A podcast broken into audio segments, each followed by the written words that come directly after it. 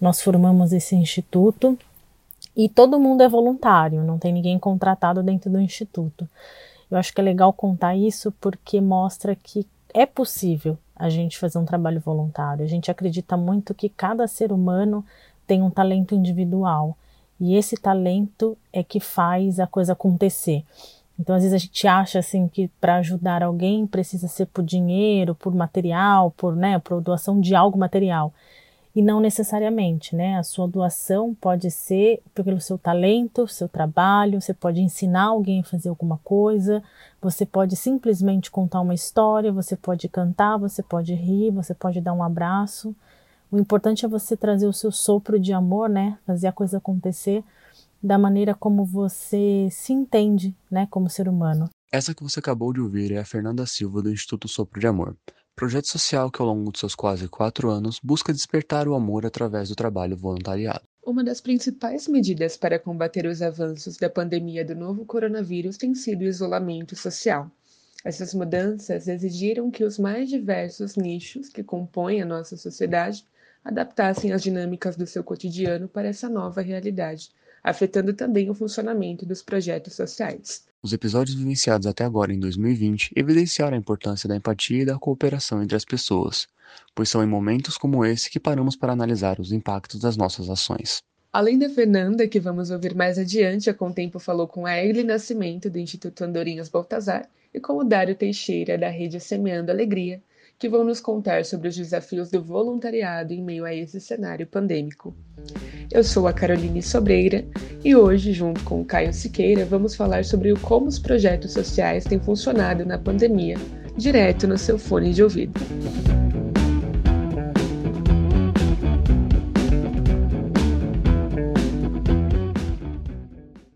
Sejam bem-vindos ao quarto episódio do Fone de Ouvido.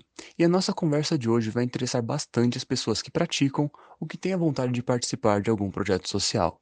Pois é, Caio. Segundo os dados divulgados pelo IBGE em 2019, cerca de 7,2 milhões de brasileiros realizam atividades de trabalho voluntário, o que corresponde a apenas 4,3% da população do país. E olha, Carol, o que não faltam são projetos sociais, ONGs e institutos que visam ajudar pessoas, animais e o meio ambiente.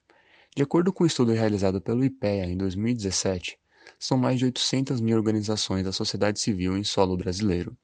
E muitas dessas ONGs têm como objetivo ajudar pessoas que vivem em comunidades carentes, através de doações e da criação de melhores oportunidades. Por isso que nós conversamos com a Evelyn Nascimento do Instituto Andorinhas Baltazar, que faz um trabalho social na região de Guaianazes, na zona leste de São Paulo. Ela nos contou um pouco sobre a história do projeto e dos seus objetivos. Cresci numa comunidade próxima onde o Instituto Andorinhas Baltazar hoje se reside. É... Eu era uma criança e quando eu, eu morava nessa comunidade próxima onde o Instituto hoje está, Lá próximo tinham pessoas que faziam trabalho social. Eles arrecadavam brinquedos usados, consertavam e davam para as crianças que moravam nos barracos de madeira. A minha casa era na beira do rio, mas ainda era de alvenaria. Meus pais, pelas condições assim do bairro, ser um bairro muito vulnerável, não deixavam a gente participar na rua das ações, enfim. Então eu fui crescendo, vendo tudo aquilo, e eu me apaixonei desde criança pelo trabalho social. E com o tempo eu fui estudar, fui me fortalecer, me profissionalizar, aprender de fato, né, de uma forma mais é, qualificada o que seria o social. Então hoje a gente retornou. Hoje a gente tem um espaço no qual a gente realiza nossas atividades. O instituto ele começou lá em 2015. Temos cinco anos, vai fazer seis anos agora de trabalho. E o objetivo do Instituto é promover oportunidade, apoio, autonomia e a emancipação das famílias local e adjacente no qual moram aqui no bairro em que a gente mora. Nós também perguntamos para ela quais os desafios que esse isolamento social trouxe para o Instituto. Nós estamos em um bairro de vulnerabilidade alta, no extremo da Zona Leste. Então, muitas pessoas ficaram desempregadas, teve seus salários reduzidos, teve o abalo psicológico, até mesmo pedindo a conta dos seus trabalhos, por conta da pressão, porque eles não aguentavam mais ver tantas mortes. Então, isso abalou muito a questão psicológica, principalmente. E os desafios foi realmente estar aqui de fato né, no projeto para acolher essas famílias, recebê-los, atendê-los. A questão da violência é, contra a criança, contra a mulher, ela aumentou muito, muito, muito, muito. Muitas pessoas vieram procurar, nos procurar. A questão da pedofilia aumentou bastante, principalmente que as crianças, adolescentes estão na, nesse ramo aí da tecnologia e nesse período de pandemia isso cresceu, né, de uma forma tão enorme Tá? É, o desafio foi realmente estar aqui para acolhê-los, como que a gente vai fazer, como que vai atender essas famílias, né, o acolhimento, prepará-los, é, encaminhá-los né, da, dentro daquilo, da necessidade de todos eles. Finalizamos perguntando para a Egli como eles têm lidado com os problemas que a pandemia trouxe para o projeto. Atendendo mesmo as famílias, correndo atrás de parceiros para fazer doações de cesta básica, é, correndo atrás de empresas, porque muitas empresas cresceram no ramo da tecnologia, dessa parte de informatização. Como que vocês podem estar incluindo as pessoas aqui da nossa comunidade no mercado de trabalho? Como funciona o processo seletivo? É, entrando em contato com é, espaços que atendem psicologicamente, com a OBS, com os espaços né, que seja lá no, só no ramo da psicologia, e fazendo os encaminhamentos, como vocês podem também estar acolhendo essas famílias, fazendo acompanhamento delas. Então, a gente tem tido bastante resultado nesse período. Foi muito bom, tá? As famílias estão muito felizes nesse período de pandemia e a gente conseguiu mais ou menos atender com cesta básica mil famílias. E nós temos mais ou menos aqui no projeto mais de 5 mil famílias cadastradas. Então, a gente procurou mesmo a maior necessidade, realmente quem né, estava no extremo mesmo, a gente contou com muita sinceridade, principalmente de todos da comunidade, das famílias que estavam, que estão sendo atendidas, e é isso. Agradecemos a Egli e ao Instituto Andorinhas Baltazar pela participação no Fone de Ouvido.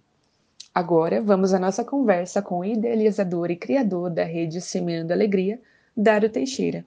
Ele nos falou de onde surgiu a ideia do projeto e da metodologia utilizada por eles. A criação dela veio quando eu dava curso de teatro na comunidade e duas amigas desse curso a gente começou a fazer ação social e daí sentimos a necessidade de estender, né? A gente não queria só fazer ação social, a gente queria ter algo fixo para que a gente pudesse compartilhar aquilo que a gente acreditava que a gente podia fazer. E daí surgiu, através de um contato de uma amiga do trabalho da minha época, a CAVD, que é uma instituição que a gente atende, e eu fui com esse trabalho, com esses colegas, para sentir como era e tal, e assim, eu fui impactado lá quando uma criança, Bruno, nunca vou me esquecer, me deu um beijo, daqueles beijos assim, bem melado, sabe, no rosto, e naquele dia eu, aquilo me tocou de uma maneira assim descomunal. E eu entendia que mesmo com aquele grupo, se eles não fossem, eu tinha que ir. Era uma coisa assim que era minha meu propósito mesmo. E daí a gente desenvolveu ações. Só que esses grupos de ações também não não estava sendo uma coisa fixa. E aí foi quando um amigo meu disse que tinha uma emissora que precisava de um grupo de palhaços, de voluntários que precisavam fazer uma matéria, daí a gente foi e ali naquela matéria foi o pontapé para falar que era uma rede de voluntários. Nós fizemos uma matéria no Hospital Pérola Byton, falando da questão do câncer e tal, e ali foi inicial, né? Ali que criou. Começamos com amigos próximos, depois veio, veio vieram os amigos dos amigos, e depois os amigos saíram, e então hoje nós temos uma, rede de cerca de 150 voluntários, e eu costumo dizer esse número por quê? Porque eu tenho 60 e poucos num grupo chamado Oficial, que é um grupo de gente que tem um personagem e que eles aparecem ou não porque cada um tem um tempo, mas que se doa quando pode. E eu tenho um outro grupo de um número parecido, mas de pessoas que querem fazer parte, mas que ainda não conseguiram se conectar por diversas coisas. E pessoas que ajudam, mesmo sem estar em um grupo específico, mas que ajudam quando a gente pede. Então, por isso que a gente estipula que tem esse número de voluntários. E as nossas atividades, elas são atividades da risoterapia. Eu visitei o Hospital Marilyn Kur na Argentina, em Buenos Aires, que é um hospital oncológico, e esse hospital ele faz um trabalho de, dentro da oncologia de risoterapia, onde nós, né, como eu já participo desse trabalho há um tempo, nós acreditamos que a risoterapia tem um ganho muito grande na saúde do paciente. Então, o Semeando multiplica isso através de história, através de cantiga de roda, através de atividade lúdica, de roda de conversa, que a gente intitula Roda de Cura com as Mães. E essas atividades, essas histórias, elas em, muitas vezes assim não tem uma base teórica, um texto fixo. Ela é muito na base do improviso, porque a risoterapia é algo que é frouxo, é algo que está dentro da gente, que todo mundo já tem. Então, quando a gente se encontra, a gente partilha isso. Nós também perguntamos ao Dário como a quarentena da Covid-19 tem afetado o calendário de ações e eventos da rede. O nosso público é um público que é um público de risco, tanto os idosos quanto as crianças em tratamento contra o câncer, é um público de risco. A gente tem as crianças da comunidade, que a gente até começou um trabalho, mas não tem como a gente ir por conta de exposição dos voluntários. Eu acho que é uma grande responsabilidade você levar um grupo de voluntários para uma comunidade, né? Se for algo específico no sentido de movimentar doação, movimentar marmitas, eu acho que ok, mas contação de história, essas coisas da risoterapia, eu acho que é um risco muito maior. A gente fez e está fazendo alguns movimentos de doação, poucos, mas eles estão acontecendo. Por conta da questão da pandemia, toda a parte A, digamos assim, de planos foi stop, né? Deu um stop, mas a gente está tentando adaptar algumas coisas. Ao nos explicar sobre as medidas adotadas pela rede Semeando Alegria nesse momento, Dário enfatiza as diferenças entre o funcionamento de uma empresa e de um projeto social em períodos assim, justamente por se tratar de uma atividade voluntária. As soluções estão sendo encontradas aos poucos. Se é uma empresa, a gente de repente consegue designar coisas, mas como é um, algo voluntário, a gente não pode designar que o voluntário vá para o risco, né? Então a gente começou a se reunir com um grupo de estratégia para tentar sentir, para tentar trazer para perto. Então, tipo, a primeira foi uma pesquisa de campo dentro do, do grupo, e depois a gente começou a movimentar através de lives, que são uma forma de trazer voluntários antigos para perto, de trazer quem está distante para perto, de trazer quem está sentindo saudade para ação, para falar sobre momentos que marcou ou não.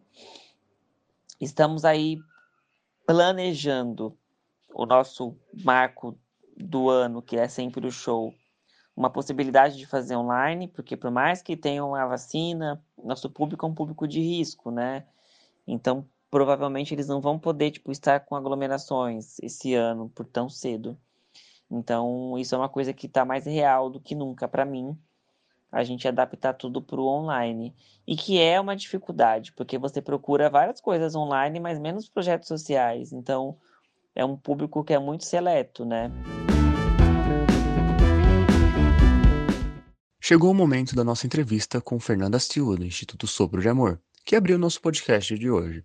Ela inicia esse diálogo falando sobre os principais locais ajudados pelo projeto desde o seu início. E nós somos uma ponte, na verdade, entre o voluntário e as pessoas, famílias e instituições necessitadas.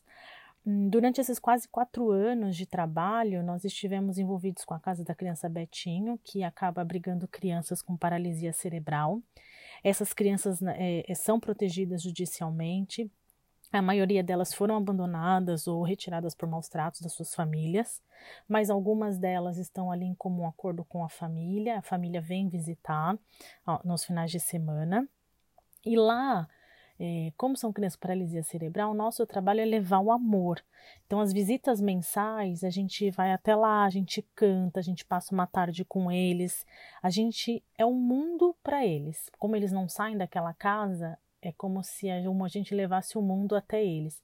E é interessante porque existe uma troca muito forte, apesar da maioria deles não falarem, é, teoricamente não entenderem, eles correspondem o tempo todo com amor, com sorrisos, com abraços, com beijos, com olhares. Eles buscam a gente o tempo todo. A alegria deles é, nos contagia. De vez a gente a contagiá-los, eles nos contagiam o tempo todo. E além disso, a gente também ajuda com a dieta interal. Né, que ela é feita via sonda, que é para ajudar a nutrir essas crianças e também evitar escaras, já que a maioria delas ali ficam em cadeiras de rodas ou nas camas e acabam não, não andando.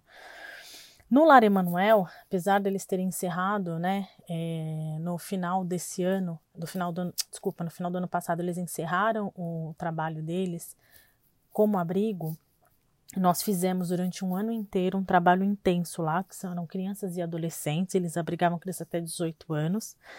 E nós fizemos um trabalho é, delicioso, na verdade, que a gente conseguiu fazer oficinas, a gente discutiu muito sobre assuntos como trabalho, como estudo, como o amor ao próximo, o respeito, como ser solidário, né? Levando a eles uma visão diferente, sabe? Libertando daquela coisa da vitimização e mostrando que o futuro, na verdade, depende muito mais da atitude deles né? É, porque eles ficam muito, ficavam muito naquela coisa assim, eu sou abandonado, sou pobre, estou à margem, mas que eles né, tentassem mudar. Inclusive um dos adolescentes acabou virando, quando eles saem, porque completam 18 anos, eles são obrigados a sair da casa, ele arrumou um emprego, tem a casinha dele, tá super bem, é, e ele acabou virando um voluntário nosso. Então isso é muito legal, né? Algo que a gente olha e fala o trabalho dá certo. É, é, é, uma, é um prazer inexplicável. E o Luz do Amanhã, o Instituto Luz do Amanhã, eles abrigam crianças que estão em tratamento de câncer, que normalmente eles, essas crianças acabam vindo da região norte nordeste, fora de São Paulo, e eles não têm nem onde ficar. A maioria vem com a, com a roupa do corpo. E lá eles recebem um abrigo, a comida, o amor, né? É, e além disso, eles também fazem um transporte dessas crianças para o hospital para fazer o tratamento, né? Ao longo dessa, dessa hospedagem lá. É, no Luz do Amanhã, a gente faz um trabalho também de visitas, porque essas visitas a gente é, ela é rica não só para as crianças, porque muitas vezes a criança ela está com câncer, ela está no tratamento, por mais que tenha um mal-estar e tudo mais, ela não perde a alegria da criança, sabe? A ingenuidade, aquela alegria que é nata da, da criança. Mas tem os pais, né, os acompanhantes, às vezes pais, mães, às vezes é, avós, enfim, tios.